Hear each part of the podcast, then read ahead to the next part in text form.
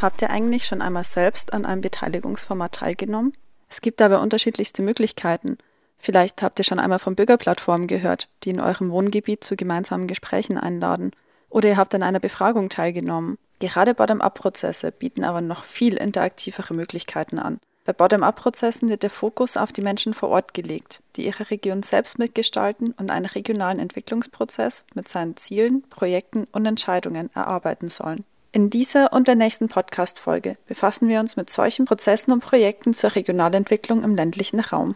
Diese haben in ihrer Planung, Umsetzung und Verstetigung Beteiligungsformate intensiv genutzt und wurden als Fallstudienregionen im Projekt Digibel betrachtet. Von drei dieser Projekte hören wir in dieser Folge, wie unterschiedlich die Prozesse sein können, was in den jeweiligen Phasen wichtig ist und wie man Bürgerinnen am besten erreicht.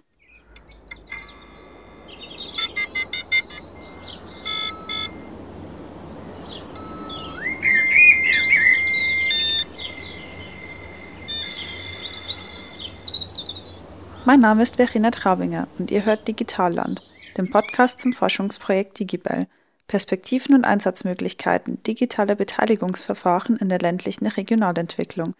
Dieses Projekt wird gefördert vom Bundesministerium für Ernährung und Landwirtschaft im Bundesprogramm Ländliche Entwicklung und ist eine Kooperation zwischen dem Institut für ländliche Strukturforschung in Frankfurt am Main und dem Institut für Kommunikations- und Medienwissenschaft der Universität Leipzig. Willkommen zurück bei Digitalland. Seit der letzten Folge ist viel im Projekt passiert. Es wurden Interviews, Fokusgruppen und teilnehmende Beobachtungen in den Fallstudienregionen durchgeführt und ausgewertet. Was diese einzelnen Begriffe bedeuten, könnt ihr in der letzten Folge nachhören. Ziel dieser Fallstudien war es, tiefere Einblicke in die Beteiligungspraxis zu bekommen und gemeinsam mit den AkteurInnen Best-Practice-Beispiele zu identifizieren. Das Digibel-Projekt hat dabei insbesondere Vorhaben der ländlichen Regionalentwicklung begleitet – die sich mit der aktiven Einbindung der Bevölkerung befassen. In dieser Folge stellen wir euch drei dieser Projekte und Prozesse vor. Diese sind in verschiedene Fördermaßnahmen eingebettet. In den bisherigen Folgen haben wir schon über ein paar davon gesprochen, zum Beispiel LIDA, eine Fördermaßnahme auf EU-Ebene.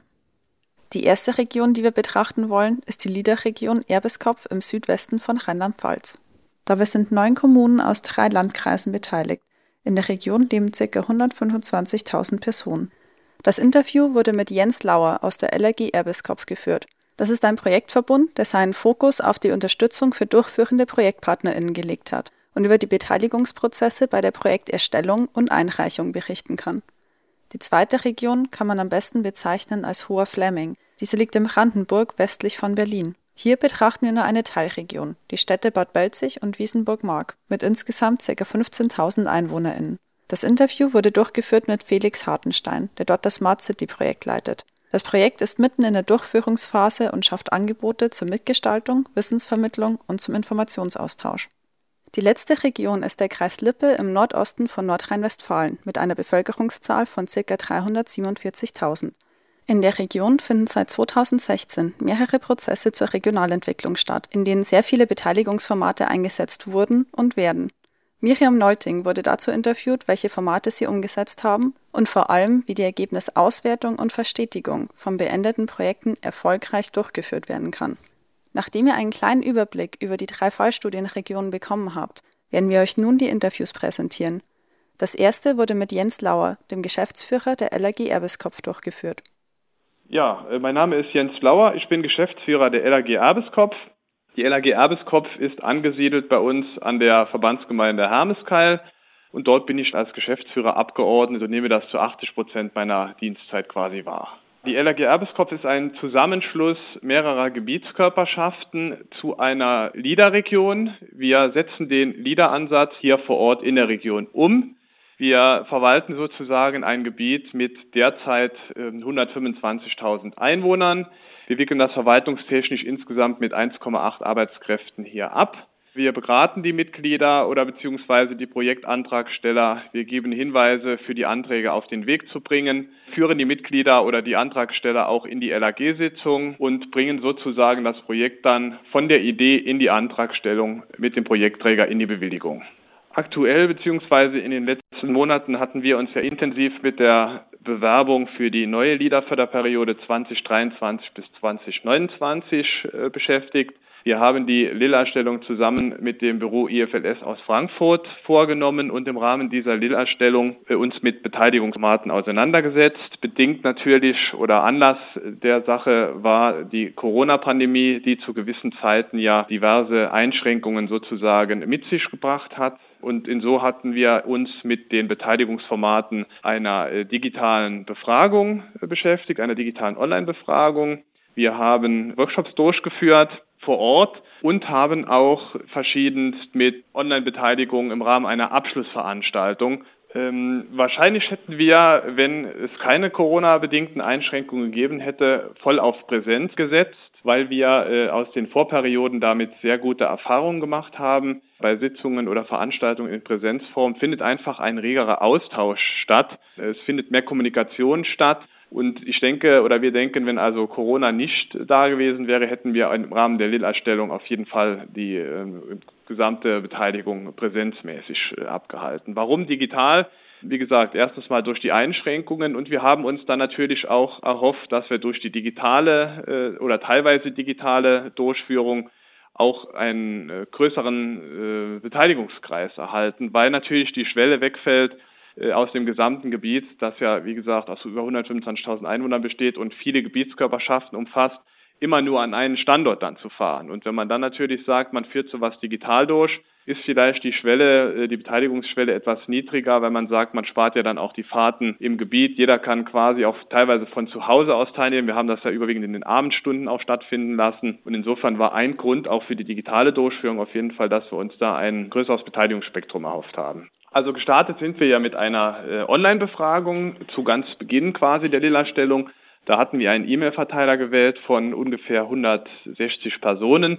Also dieser Verteiler war divers aufgestellt. Ich würde fast sagen pari pari, was jetzt die männlichen oder weiblichen Beteiligungen angeht. Äh, wir haben auch Gruppen äh, in unserer LAG, die sich ja die Viso-Partner nennen. Da sind also auch verschiedenste angefangen von Jugendvertretungen, soziale Einrichtungen, karitative Einrichtungen, sodass wir da also ein möglichst breites Spektrum an, oder aus der Gesellschaft besser gesagt, abbilden konnten. Da hatten wir einen Rücklauf gehabt von 60 äh, Beantwortungen, was im Rahmen einer solchen Online-Befragung als recht gut, sage ich mal, bewertet werden kann.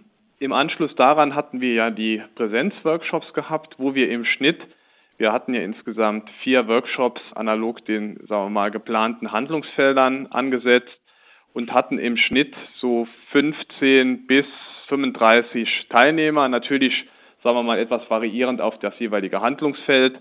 Aber auch dort in diesen einzelnen äh, Präsenzworkshops dann auch, sagen wir mal, eine bunte Mischung äh, aus der Region vor Ort, die sich auch eingebunden haben. In der Abschlussveranstaltung waren wir auch wieder auf das Online-Format ja gewechselt und hatten, glaube ich, ungefähr 40 Teilnehmer und Teilnehmerinnen, auch bunt gemischt. Natürlich viele dann auch, die sich vorher in den Workshops auch beteiligt haben, weil die ja auch in Erfahrung bringen wollten, jetzt was als Endergebnis aus der Sache herausgekommen ist. In der Online-Befragung, das war eine allgemeine Befragung, wo wir uns einfach mal einen Überblick verschaffen wollten, wo die Zielsetzung sozusagen der nächsten fünf bis sieben Jahre hingeht weil ähm, das ja immer auf die Förderperiode der EU abzustellen ist. Das sind ja immer diese fünf- bis siebenjährigen Tonusse. In dieser Online-Befragung hatten wir dann vielleicht mal gefragt, welche Themen fehlen sozusagen in der jetzigen Lille beziehungsweise in, in unserem jetzigen Konzept ähm, und haben uns auch einige, sage ich mal, ähm, Hinweise erhofft, wo wir in der Vergangenheit vielleicht auch ein paar Schwächen hatten und da vielleicht auch etwas weiterentwickeln konnten. Insofern war das, wie Sie oder wie man sagte, für die allgemeinen Bedürfnisse oder die, die zukünftigen Ziele abzufragen.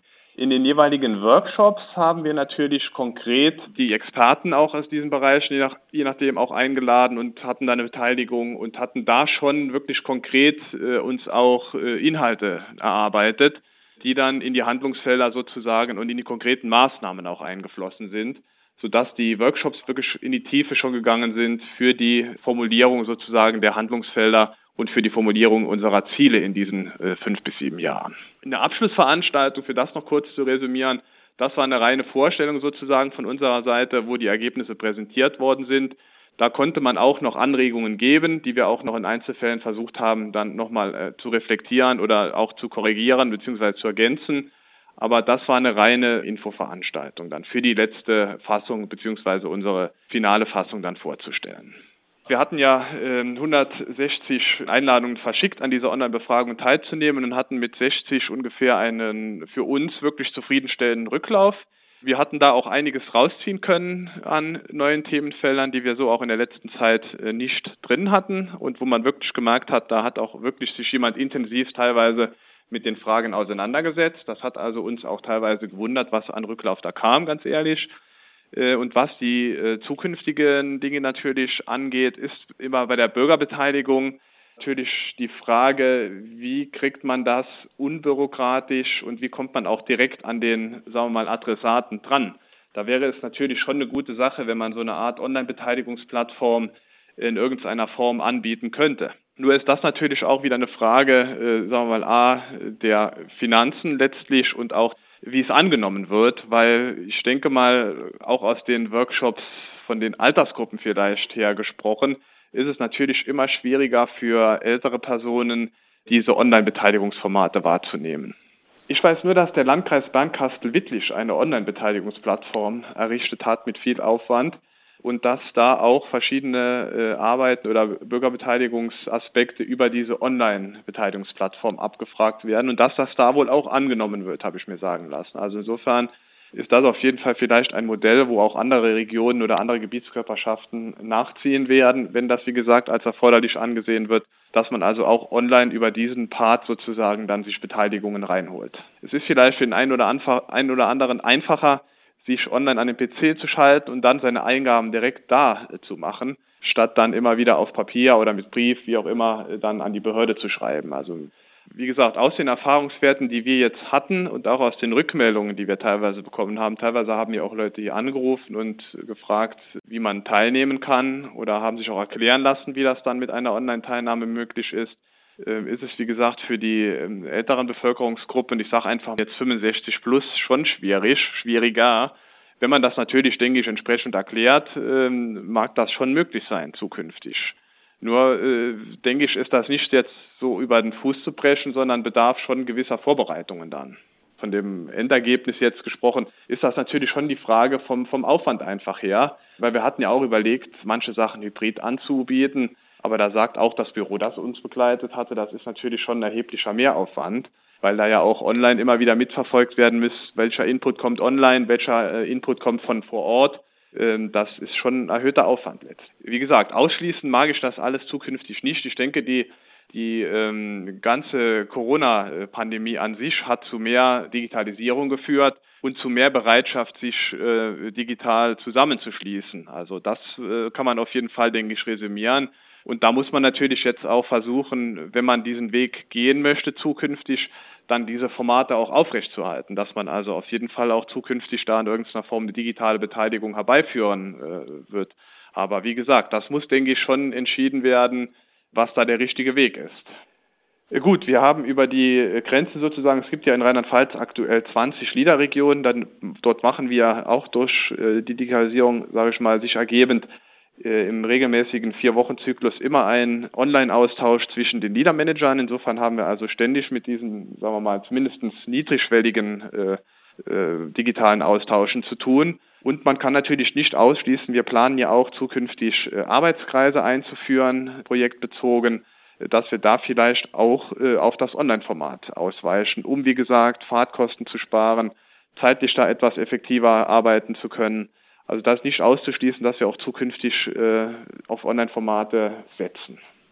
Analoge Formate, die werden wir nach wie vor anwenden bei den LAG-Sitzungen. Wir sind 40 äh, Mitglieder plus die Geschäftsstelle und die LAG-Versammlung lassen wir immer analog stattfinden, weil da die Projekte vorgestellt werden. Da gibt es immer viele Nachfragen, wo auch was mit PowerPoint oder dergleichen dann nochmal äh, nachgearbeitet wird. Also insofern werden wir LRG-Versammlungen, da hatten wir auch bisher immer dran festgehalten, analog durchführen. Was wir weitergeben könnten, sage ich jetzt mal, von diesen Erfahrungen ist, dass es durchaus lohnenswert sein kann, versuchen, sagen wir mal, Beteiligungsformate auch online durchzuführen. Die Eintrittsschwelle ist niedriger. Ich erreiche natürlich äh, einen größeren, vielleicht ein größeres Spektrum an möglichen Teilnehmerinnen. Und insofern ist es auch, sagen wir mal, von der Organisation her äh, etwas niedrigschwelliger, als wie wenn ich eine größere Veranstaltung auch vor Ort planen muss, sei es durch Catering, Hallenreservierung oder dergleichen, was ich natürlich bei einer Online-Veranstaltung nicht habe. Insofern als Resümee würde ich schon sagen, dass es in dem einen oder anderen Fall auch sinnvoll sein kann, die Beteiligung zumindest versuchen, online durchzuführen.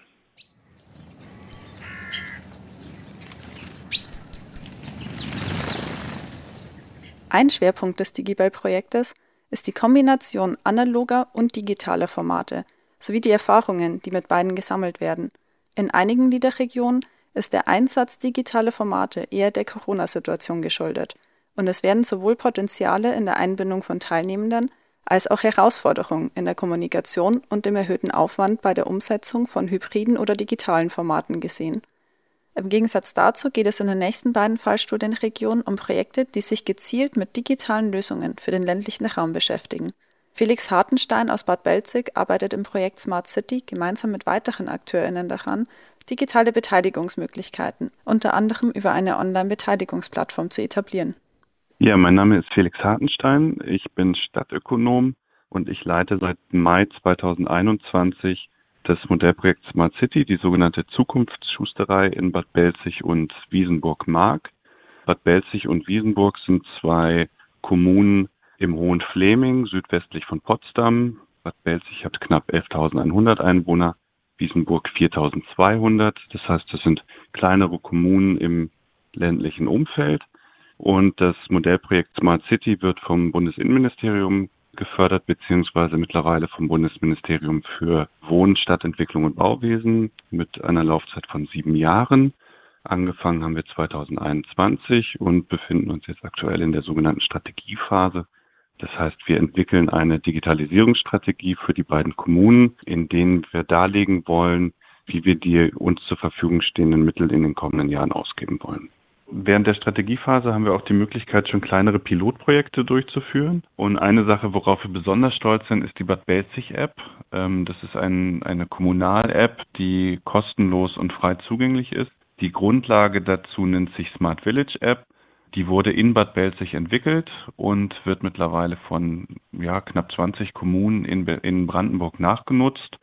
Das Schöne ist, dass dadurch ein kleines Ökosystem entstanden ist, weil jede Kommune, die eine neue Funktion für diese App entwickelt, diese auch immer für alle anderen Kommunen zur Verfügung stellt und dadurch wächst einfach das Angebot immer weiter.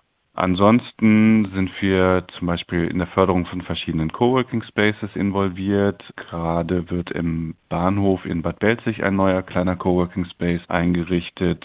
Wir haben im Coconut ähm, einen S-Bahn-Waggon mit gefördert, in dem, also da steht ein Berliner alter S-Bahn-Waggon, in dem zukünftig auch gearbeitet werden kann. Und wir haben das Brandenburg-Navi eingeführt in Bad Belzig, also eine Art offene Kartensoftware, auf der man verschiedenste Nutzungen einspielen kann und wo Leute sich informieren können, ähm, was vor Ort alles, ja, was es alles gibt, so als Alternative zu Google Maps sozusagen. Ja, und in Planung haben wir noch verschiedene Dinge wie ähm, eine Kita-App zum Beispiel, die demnächst eingeführt werden soll.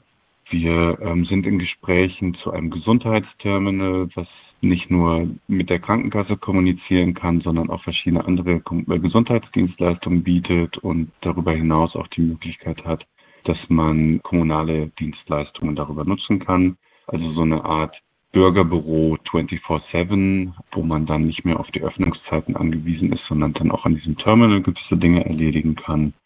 Wir machen sehr viel im Bereich digitale Bildung. Das heißt, wir bieten äh, Workshops an, Schulungen für verschiedene Altersgruppen, Kinder, Jugendliche, ähm, SeniorInnen, um einfach ja ähm, Leute auf den Stand der Dinge zu bringen und ihnen zu ermöglichen, an den Diskussionen teilzunehmen, die wir vor Ort führen ohne dass jetzt immer die letzten technischen Details verstanden werden müssen, aber dass einfach so eine gewisse Grundbildung, sag ich mal, vorhanden ist, wenn es um Themen der Digitalisierung geht. In dem Projekt gibt es verschiedene Schwerpunkte. Dazu gehört zum einen das Thema Verwaltung, also E-Government, wie kann man die Verwaltungsdienstleistungen über digitale Wege für die Bevölkerung zugänglich machen. Und daneben haben wir verschiedene andere Themen. Dazu gehört zum Beispiel das Thema Wohnen, aber auch Arbeiten und Wirtschaft, Mobilität, Bildung, Gesundheit und Tourismus ist sehr wichtig, weil die Region ist eine Gesundheitsregion Bad Belzig ist auch Kurstadt.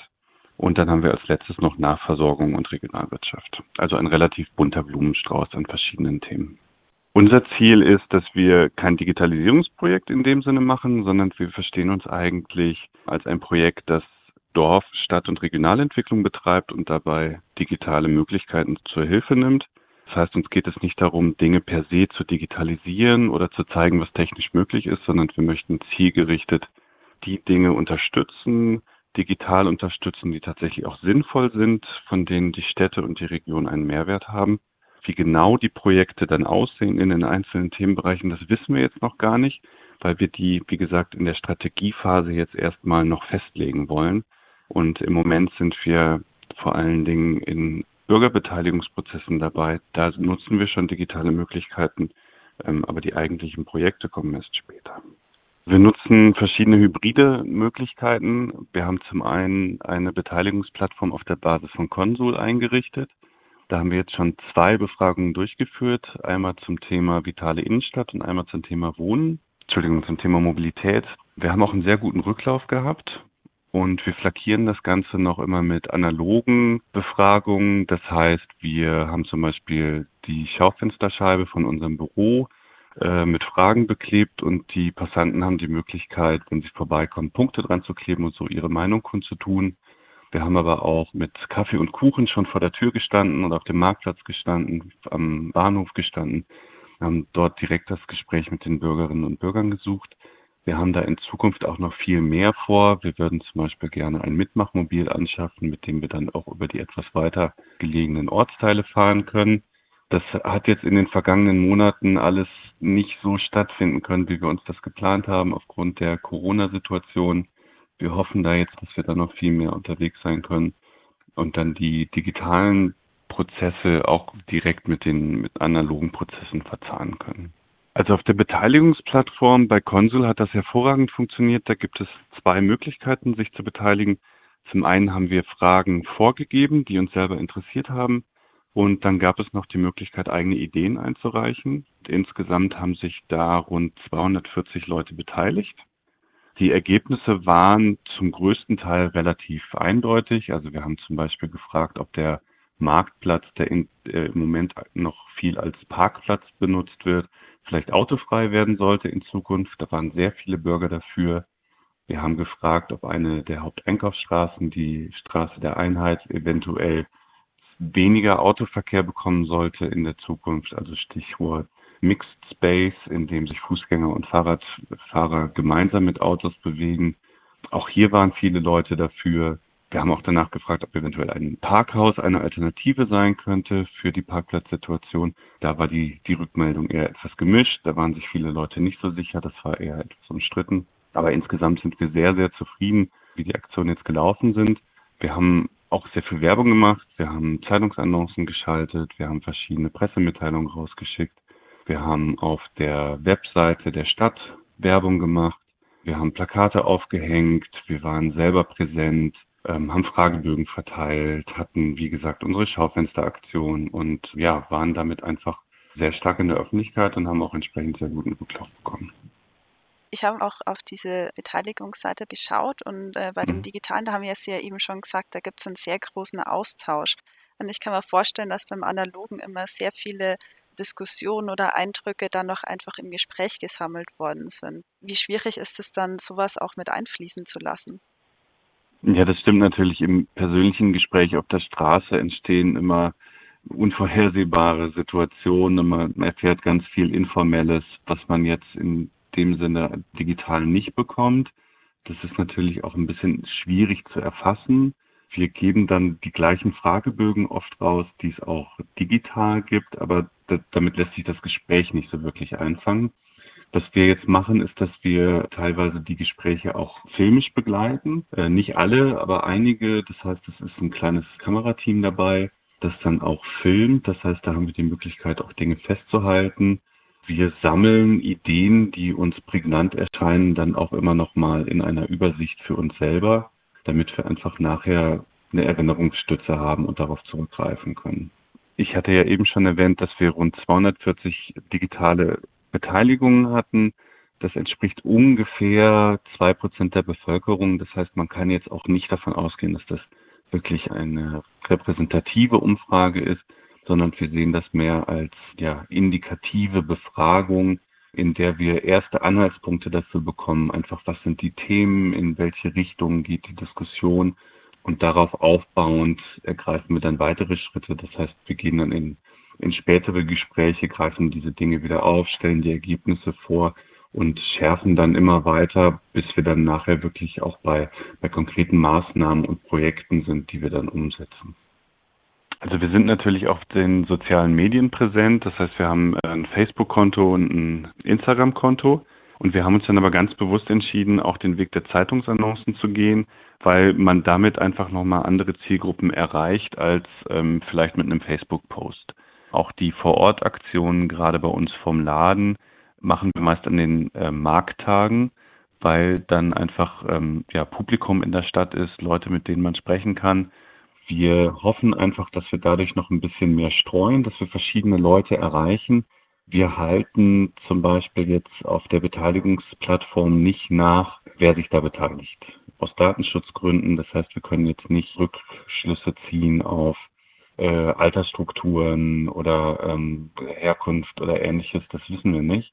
Deshalb können wir da jetzt auch nicht zielgerichtet nachsteuern. Ähm, aber wir hoffen einfach dadurch, dass wir diese verschiedenen Kanäle haben, dass wir möglichst verschiedene Leute auch erreichen. Also der Begriff Smart City ist sehr schwierig. Da fremdeln viele Leute mit. Zum einen, weil es Englisch ist, zum anderen, weil das Wort Smart auch so ein bisschen inflationär gebraucht wird im Moment.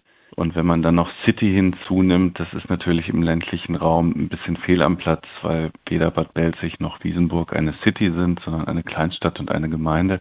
Ja, diese ganze Begrifflichkeit passt eigentlich überhaupt nicht. Deswegen haben wir uns auch sehr früh entschieden, dass wir gerne einen eigenen Namen dafür hätten und sind dann letztendlich auf den Begriff der Zukunftsschusterei gekommen. Das heißt, wir nennen uns als Projekt Zukunftsschusterei. Das ist zufällig entstanden, weil das ehemalige Ladenlokal, in dem wir jetzt unser Büro haben, war lange über drei Generationen hinweg eine Schuhmacherei. Und diese Historie haben wir sozusagen aufgegriffen jetzt für uns und haben sie in diesem Wording ja für uns nutzbar gemacht und wir merken, dass, dass Leute da tatsächlich auch drauf anspringen und ja, gewisse Wortspiele, die damit einhergehen. Also da wird ein Schuh draus. Damit haben wir das Gefühl, fahren wir wesentlich besser als mit diesem sperrigen Begriff Smart City. Der verfängt nicht wirklich. Und es ist vielleicht nochmal was anderes als in einer Großstadt, wie jetzt in der Nachbarschaft in Berlin, wo einfach ein ganz anderes Publikum da ist, wo vielleicht dieser Begriff auch viel passender ist, weil es halt wirklich auch eine City, eine Stadt ist und auch ein ganz anderes Ökosystem vorhanden ist, als das bei uns in Bad Belzig und Wiesenburg zum Beispiel der Fall ist. Also ich glaube, ein Unterschied besteht darin, dass in Berlin es einfach ein sehr starkes, sehr aktives Ökosystem gibt aus der digitalen Szene. Es gibt viele Start-ups, es gibt Unternehmen, es gibt Leute, die sich, die sehr affin sind, die sich gut auskennen. Und auf vielen Veranstaltungen trifft man zum Großteil dann Menschen aus diesem Ökosystem. In Bad Belzig äh, und Wiesenburg gibt es mittlerweile auch eine, ich würde mal sagen, kleine digitale Szene, die sich dann zum Beispiel um das Coconut versammelt, ähm, dem Coworking Space, der ja auch relativ bekannt geworden ist, weil er einer der ersten im ländlichen Raum war. Aber es ist eine sehr kleine Gruppe im Vergleich zur Gesamtbevölkerung und meist ist es dann doch so, dass man auf Veranstaltungen eher über Sachthemen redet. Also dann geht es dann doch eher um die Straßenbeleuchtung oder die holprigen Bürgersteige oder einfach konkrete Anlässe, Sorgen, Befindlichkeiten. Und das Digitale kommt dann eigentlich oft erst nachgelagert. Das sehe ich als, als Unterschied zu Berlin, wo dann die technische Komponente oft viel stärker im Fokus steht.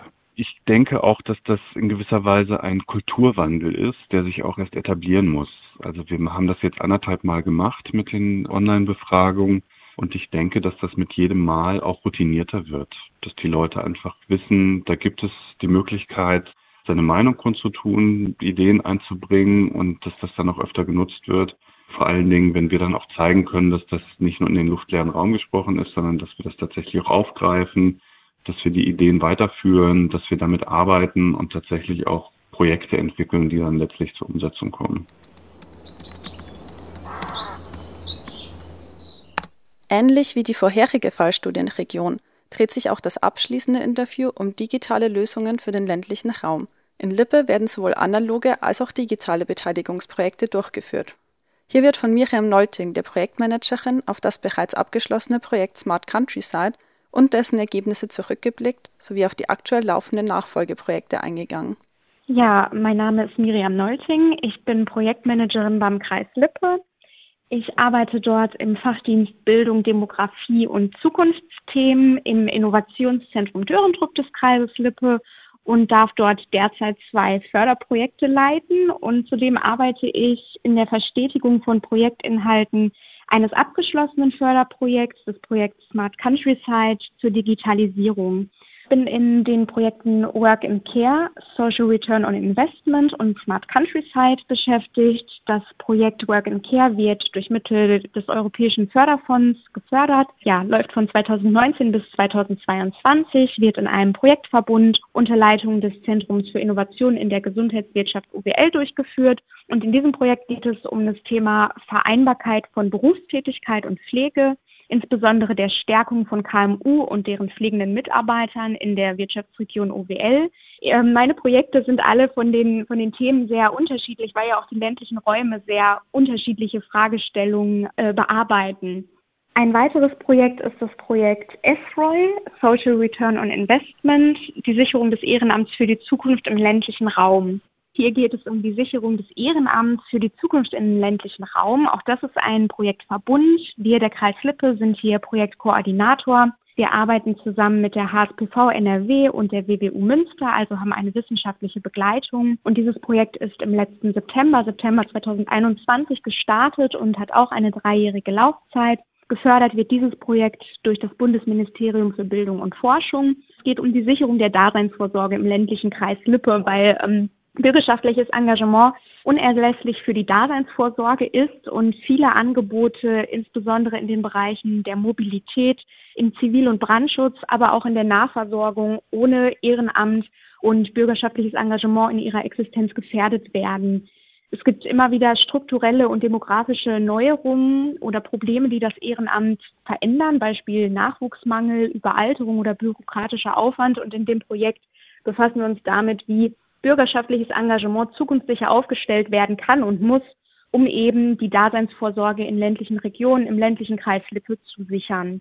Das weitere Projekt, in dem ich beschäftigt bin, was schon ausgelaufen ist, aber was immer noch in der Verstetigung ist und immer noch weitergeführt wird, ist das Projekt Smart Countryside, welches ähm, ja in den Jahren 2016 bis 2019 durchgeführt wurde und in dem es im Grunde genommen um die Digitalisierung als Chance für ländliche Regionen geht, um eben strukturelle und auch infrastrukturelle Defizite, die eben in ländlichen Regionen vorwiegen können, auszugleichen und so die Zukunftsfähigkeit und Lebensqualität, insbesondere in den Dörfern, hier im Kreis Lippe beispielsweise, zu erhöhen. Und das Besondere an diesem Projekt ist, dass es ein, ich sage mal, Bottom-up-Projekt war. Ähm, hier stand nicht die Wirtschaft, nicht die Wissenschaft im Fokus, sondern wirklich Bürgerinnen und Bürger. Und das Projekt Smart Countryside war aus Mitteln des Europäischen Fonds für regionale Entwicklung, also EFRE, gefördert und wurde als Kooperationsprojekt des Kreises Lippe und des Kreises Höxter ja, umgesetzt und wird gerade weiter verstetigt. Wir haben verschiedene Beteiligungsformate in den verschiedenen Projekten durchgeführt, je nach der jeweiligen Zielgruppe und Zielsetzung. Manchmal geht es ja beispielsweise äh, um die Projektentwicklung oder die Verifizierung von Projektinhalten und Fragestellungen.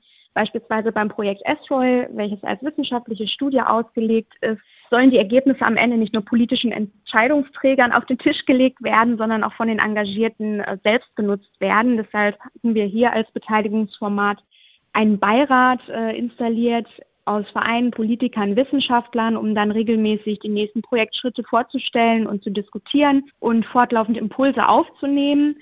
Aber ich glaube, insbesondere würde ich jetzt exemplarisch auf Beteiligungsformate des abgeschlossenen Projekts Smart Countryside eingehen, denn hier gab es ja ganz viel Input von den Bürgerinnen und Bürgern selbst, denn im Grunde genommen äh, befasst sich dieses Projekt ja mit Digitalisierung, aber welche Themenschwerpunkte dann eigentlich weiter behandelt und äh, in den Fokus rücken, wurde durch die Bürgerinnen und Bürger selbst bestimmt.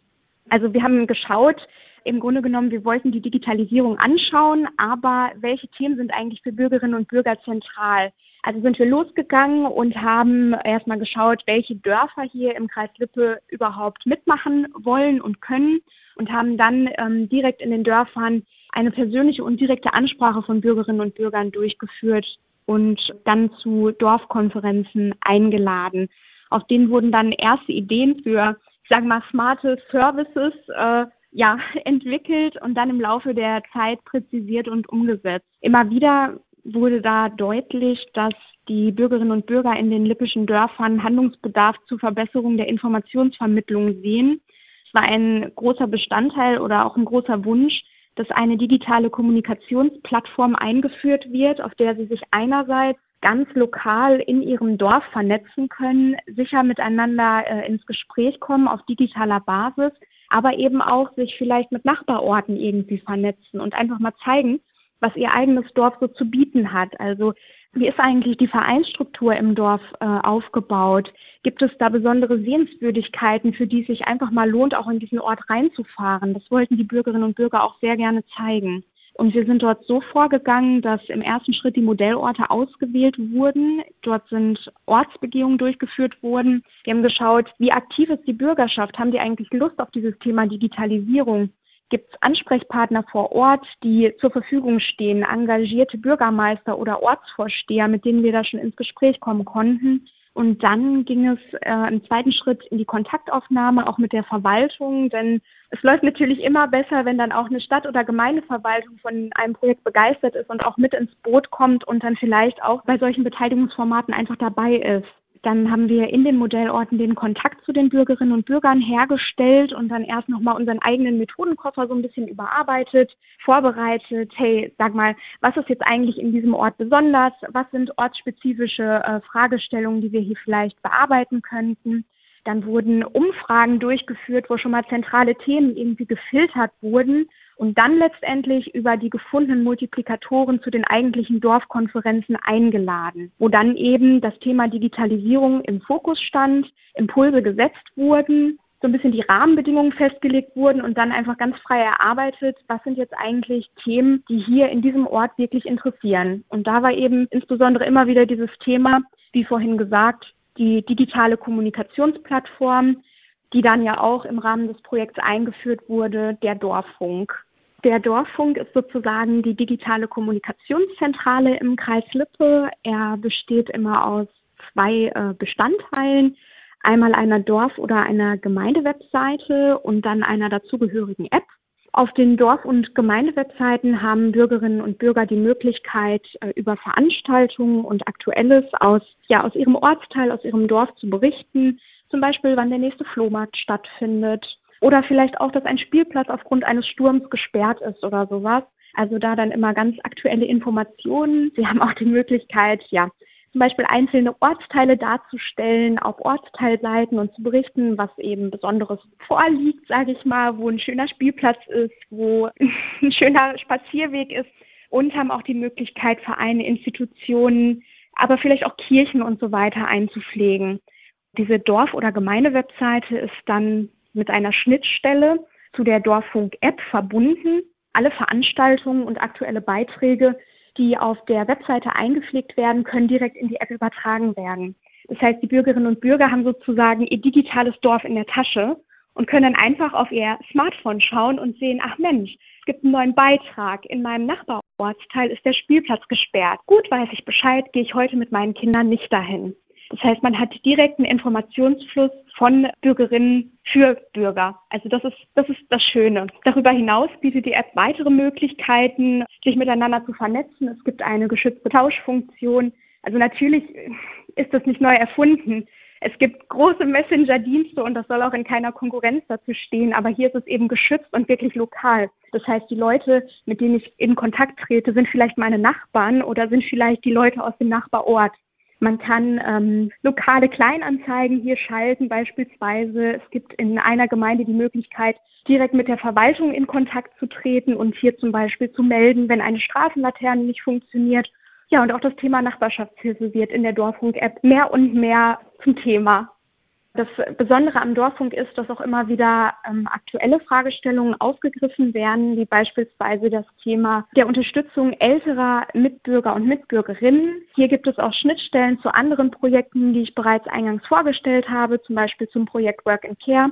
Hier haben wir gedacht, hey, immer mehr Menschen versorgen ihre Angehörigen zu Hause und immer mehr ältere Leute sind auch in den Dörfern und sind zum Teil alleine und können durch nachbarschaftliche Strukturen unterstützt werden. Und hier haben wir dann in der Verstetigung eine Schnittstelle geschaffen zwischen den beiden Projekten und haben gesagt, okay, die tollen Inhalte, die ganz gut funktionieren aus dem Projekt Smart Countryside, also die Dorf-App, die ja wirklich von vielen Leuten genutzt wird in vielen Gemeinden und Städten, die entwickeln wir einfach im Rahmen dieses Projektes weiter und setzen dann das Thema Nachbarschaftshilfe beziehungsweise Hilfe für ähm, ältere oder pflegebedürftige Menschen auch in den Fokus und haben dann die App durch einen neuen Baustein ergänzt in ähm, bislang zwei Modellorten, aber erst einen sogenannten Hilf-mit-Kanal. Also wir nennen es einen digitalen Dorfhelferkanal, in dem dann ganz einfach Hilfe angeboten, aber auch gesucht werden kann. Das kann so etwas sein wie eine ältere Dame benötigt etwas vom Supermarkt und kann aber nicht selbst los oder braucht regelmäßig Begleitung zu einem routineärztlichen Arzttermin. Und dann können sich die Leute eben aus der Nachbarschaft melden und sagen, hey, ich kann diesen Dienst gerne übernehmen. Andererseits können auch hier ja, engagierte Bürgerinnen und Bürger von sich aus schon frei sagen, Mensch, jeden Dienstag würde ich zum Rasenmähen kommen. Und so entsteht eben ein nettes Miteinander in den Ortsteilen und eine Helferkultur im Dorf. Ich glaube, dass äh, das Potenzial immer dann vorhanden ist, wenn Themenfelder von den Bürgerinnen und Bürgern selbst entwickelt werden oder selbst an uns als Verwaltung oder auch an, an uns als Projektausführende herangetragen werden, dann fühlen sich die Bürgerinnen und Bürger immer besonders involviert. Und wenn, ähm, wenn sie für ein Thema brennen, dann äh, machen die natürlich auch eher bei Beteiligungsformaten mit. Schwierig ist es natürlich immer, Zielgruppen auch zu bekommen, die nicht so einfach zu erreichen sind, wie beispielsweise die Jugendlichen in den Dörfern da hat man es dann natürlich besonders schwer, diese Zielgruppen zu einem Workshop oder zu einem anderen Beteiligungsformat einzuladen und die dann auch wirklich zu kriegen. Wir haben auch verschiedene andere digitale Beteiligungsprozesse versucht, also auch Online-Workshops, haben dann mit äh, digitalen ähm, Whiteboards und so weiter gearbeitet. Das war allerdings nicht im Projekt Smart Countryside und deswegen würde ich sagen, das Potenzial liegt, glaube ich, wirklich in der direkten Ansprache und in der Arbeit in den Dörfern. Denn das ist so eine Lesson learned, die wir hatten. Gerade der persönliche Kontakt äh, erweckt dann irgendwie doch nochmal ein Potenzial, was man in einem digitalen Workshop vielleicht nicht erreichen kann. Ein Ergebnis, was auf jeden Fall überrascht hat, ist, dass das Rad vielleicht gar nicht immer neu erfunden werden muss. Das klingt jetzt vielleicht ein bisschen plakativ, aber wir haben gemerkt, dass manchmal Anpassungen von Lösungen für die individuellen Bedarfe ausreichend sind. Also zum Beispiel die Dorfunk-App stimmt ja auch in gewissen Maßen mit bestehenden Lösungen wie den Messenger-Diensten oder digitalen Kleinanzeigen überein. Aber das Besondere ist eben, dass es sozusagen als Projektergebnis ausreicht, eine Ortsbezogenheit herzustellen, dass man hier einen guten Datenschutzgrundsatz hergestellt hat, dass man so ein bisschen diese lieber auch für die, für die eigene Heimat in den Fokus stellt und das Ganze dann so ein bisschen mit dem Leitsatz von den Engagierten für die Engagierten ergänzt und dass das dann eben auch solche Wertschätzung erfahren hat, obwohl es nichts äh, neu erfundenes ist. Generell würde ich ähm, auch weiterhin immer darauf achten, ähm, persönlich die Leute anzusprechen und einen festgesteckten Rahmen zu setzen. Vielleicht ist das das, was auch im Nachhinein verbessert werden kann dass man äh, im Rahmen des Erwartungsmanagements auch aufzeigt, das ist möglich und die Meinung ist wichtig und gefragt und wir interessieren uns für die Impulse und insbesondere ja im Projekt Smart Countryside wurden auch die Ideen wirklich schnell umgesetzt. Das heißt, wenn Bürgerinnen und Bürger sich da gewünscht haben, wir möchten aber jetzt in diese Richtung gehen, dann konnte das auch in diesem Projekt sehr flexibel umgesetzt werden. Aber trotzdem gibt es natürlich auch immer irgendwo Grenzen, auch gerade in Förderprojekten. Das heißt, wenn jetzt gerade ein beispielsweise sehr äh, ländlich gelegenes Dorf dann äh, ja mit dem Thema Digitalisierung konfrontiert wird, dann wünschen die sich natürlich sowas wie Breitbandausbau oder sowas, was dann im Rahmen des Projekts natürlich nicht mal eben so schnell umgesetzt wird. Das heißt also, ein realistisches Erwartungsmanagement von Anfang an, damit man wertschätzend immer auf Augenhöhe mit den Bürgerinnen und Bürgern kommuniziert, aber auch ohne falsche Erwartungen zu wecken.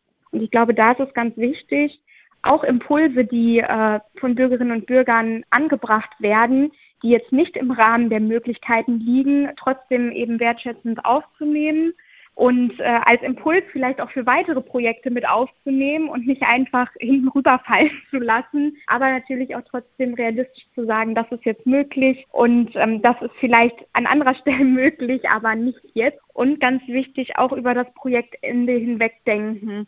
Denn da sind wir wieder bei diesem Thema, dass die Engagierten bei den Beteiligungsformaten ihrer, ja, ihre Freizeit opfern, um Prozesse zu optimieren, um, um Impulse zu geben. Und es ist immer schade, wenn dann Projekte initiiert werden. Es gibt äh, zwei, drei Beteiligungsformate, also ähm, ja, eine kleine Möglichkeit, mal die Meinung mitzuteilen und vielleicht äh, etwas dann zu verändern als Bürgerin oder Bürger. Und dann ist das Projekt zu Ende und dann ist es einfach vorbei. Das ist auch irgendwie schade. Also ich finde es schön oder ja, würde das als Tipp mitgeben, hier vielleicht auch Kontakt zu halten und sich vielleicht auch schon bei dem Projekt Start Gedanken darüber zu machen, wie kann das denn jetzt eigentlich verstetigt werden und wie haben die Leute, die auch ihre Freizeit opfern, jetzt eigentlich auch längerfristig was davon? Was gibt es da vielleicht dann für andere Fördertöpfe? Oder wie kann man vielleicht auch vorher schon dafür sorgen, dass bestimmte Sachen einfach nicht auslaufen, wenn dann das Projekt endet? Gemeinsam mit dem Zukunftszentrum Holzminden-Höxter gab es genau zu diesem Thema eine Evaluation, nämlich was sind jetzt eigentlich die Erkenntnisse aus dem Projekt, die dann auch als Blaupause auf andere Projekte übertragen werden können. Und da wurde äh, ein Leitfaden verfasst und ich kann gerne ein paar Punkte aus diesem Leitfaden einfach mal anbringen, weil ich die ganz wichtig finde und auch eigentlich sehr praxisorientiert.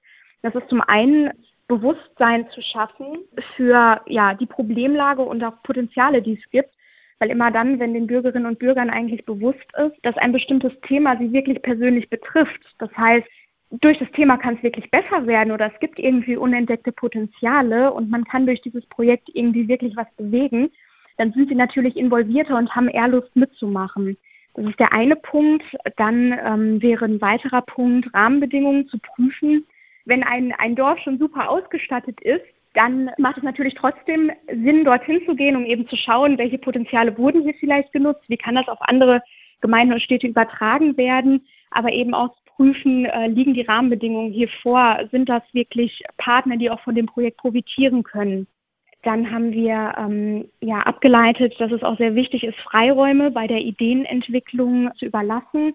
Gar nicht so die, die Grenzen vielleicht so eng stecken, sondern wirklich mal ins freie Brainstorming gehen, vielleicht in Gruppen zusammen überlegen, was ist jetzt eigentlich für uns wichtig, aber vielleicht auch für, für eine andere Altersgruppe zum Beispiel in unserem Dorf. Also wirklich mal ganz frei überlegen und dann eben Teilhabe ermöglichen für die verschiedensten Zielgruppen, die dann eben in so einem Dorf, in einer Gemeinde sitzen.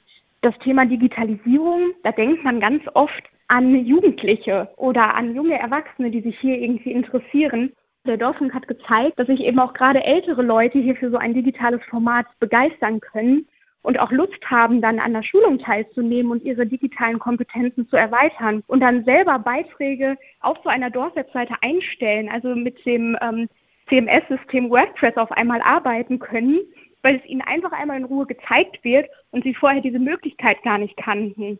Dann haben wir in diesem Leitfaden noch abgeleitet, dass es auch wichtig ist, die Dorfgemeinschaft zu stärken auch hier in den lippischen Dörfern gibt es natürlich immer wieder Individualisierungstendenzen. Die Dorfgemeinschaften sind an sich sehr, sehr stark. Es gibt ein gutes Vereinswesen, es gibt eine gute Hilfestruktur, aber auch immer mehr Leute ziehen irgendwie weg oder kommen neue Leute, die man gar nicht kennenlernt. Und dann bietet natürlich auch so etwas wie die Dorfunk-App die Chance, sich einfach mal kennenzulernen und ähm, dann hier auch die Gruppe mal aufzumischen, sage ich mal, und äh, neue äh, Impulse mit reinzunehmen. Ein weiterer Punkt wäre, das Ehrenamt wertzuschätzen. Ehrenamt ist eine sehr überlastete Ressource, würde ich sagen. Und man darf nicht vergessen, bei solchen Beteiligungsformaten, das ist die Freizeit der Leute, die sich da hinsetzen und die dann an so einer Dorfkonferenz teilnehmen, die Beiträge für den Dorfung verfassen. Ja, indem man persönlich dann vielleicht auch vor Ort ist und mit denen das gemeinsam erarbeitet, bringt man ihnen eine Wertschätzung entgegen, die auch sehr, sehr nötig ist. Dann wäre noch äh, ein weiterer Punkt eben Nachhaltigkeit mitzudenken. Das sieht man, glaube ich, auch bei Smart Countries halt sehr gut. Hier wurde das gemacht. Das heißt, die Perspektive des Dorffunks besteht über die Projektlaufzeit hinweg. Das Ganze wurde 2019 abgeschlossen und seitdem haben wir einige weitere Gemeinden angeschlossen an den Dorffunk, die einfach Lust auf dieses Thema hatten. Es dauert dann immer so ein paar Monate, bis man, bis man das alles voreinander hat. Aber wir haben alleine dieses Jahr schon äh, eine Gemeinde angeschlossen, die nächste schließe ich jetzt direkt im Anschluss an. Letztes Jahr haben wir auch zwei Gemeinden mit reingenommen. Also die Karte ähm, der Dorffunknutzer in, äh, im Kreis Lippe weitet sich auf jeden Fall aus. Das sind so die Punkte, die wir an Erkenntnissen gewonnen haben. Es ist immer ganz wichtig, sich äh, gute Multiplikatoren mit ins Boot zu holen. Gerade in ähm, ländlichen Regionen ist es ja so, man, man hat manchmal Dörfer, die haben zwar eine gute Dorfgemeinschaft, aber irgendwie gibt es auch so einen, so einen kleinen Häuptling, sage ich mal, oder jemanden, der da besonders engagiert ist, der vielleicht auch verschiedene Vereine koordiniert und der auch einfach Lust auf solche Themen hat. Und wenn man als Außenstehender von einem Projekt dann ins Dorf kommt, dann ist man ja immer irgendwo fremd. Aber wenn man solche Multiplikatoren irgendwie für Projektideen begeistern kann, dann hat man schon so ein bisschen so einen Stein im Brett, sage ich mal, und kann dann auch eher einen größeren Personenkreis irgendwie einschließen das wäre noch so mein Fazit. Auch im Digibel-Projekt werden am Ende die Auswertungen der einzelnen Studien in einem Handlungsleitfaden aufbereitet. Dazu zählen neben den Interviews in den Fallstudienregionen die Ergebnisse der Literaturrecherche, die ihr schon aus der ersten Folge kennt, und die Online-Befragung, die in der zweiten Folge besprochen wurde. Der Handlungsleitfaden wird zum Projektende zur Verfügung gestellt. Ihr könnt also schon gespannt sein, wie die einzelnen Bereiche am Schluss zusammengebracht werden. Die Interviews mit den einzelnen AkteurInnen haben euch heute einen weiteren Einblick in die vergangene Forschungsarbeit in den Fallregionen und natürlich auch die Region selbst gegeben. Es gibt eine Vielzahl an Möglichkeiten, wie Formate zur Bürgerbeteiligung umgesetzt werden können. Das sowohl analog als auch digital. Wenn ihr neugierig geworden seid, findet ihr in der Beschreibung zur Folge eine Auswahl an Links zu den einzelnen Regionen und angesprochenen Formaten aus den Interviews. In der nächsten Folge Digitalland werden wir weiter über die Fallstudienregionen sprechen und erste Einblicke in die Ergebnisse geben. Schaut einfach auf der Webseite vorbei, um auf dem Laufenden zu bleiben, oder abonniert den Podcast auf den üblichen Plattformen. Den Link dazu findet ihr in den Informationen zum Podcast.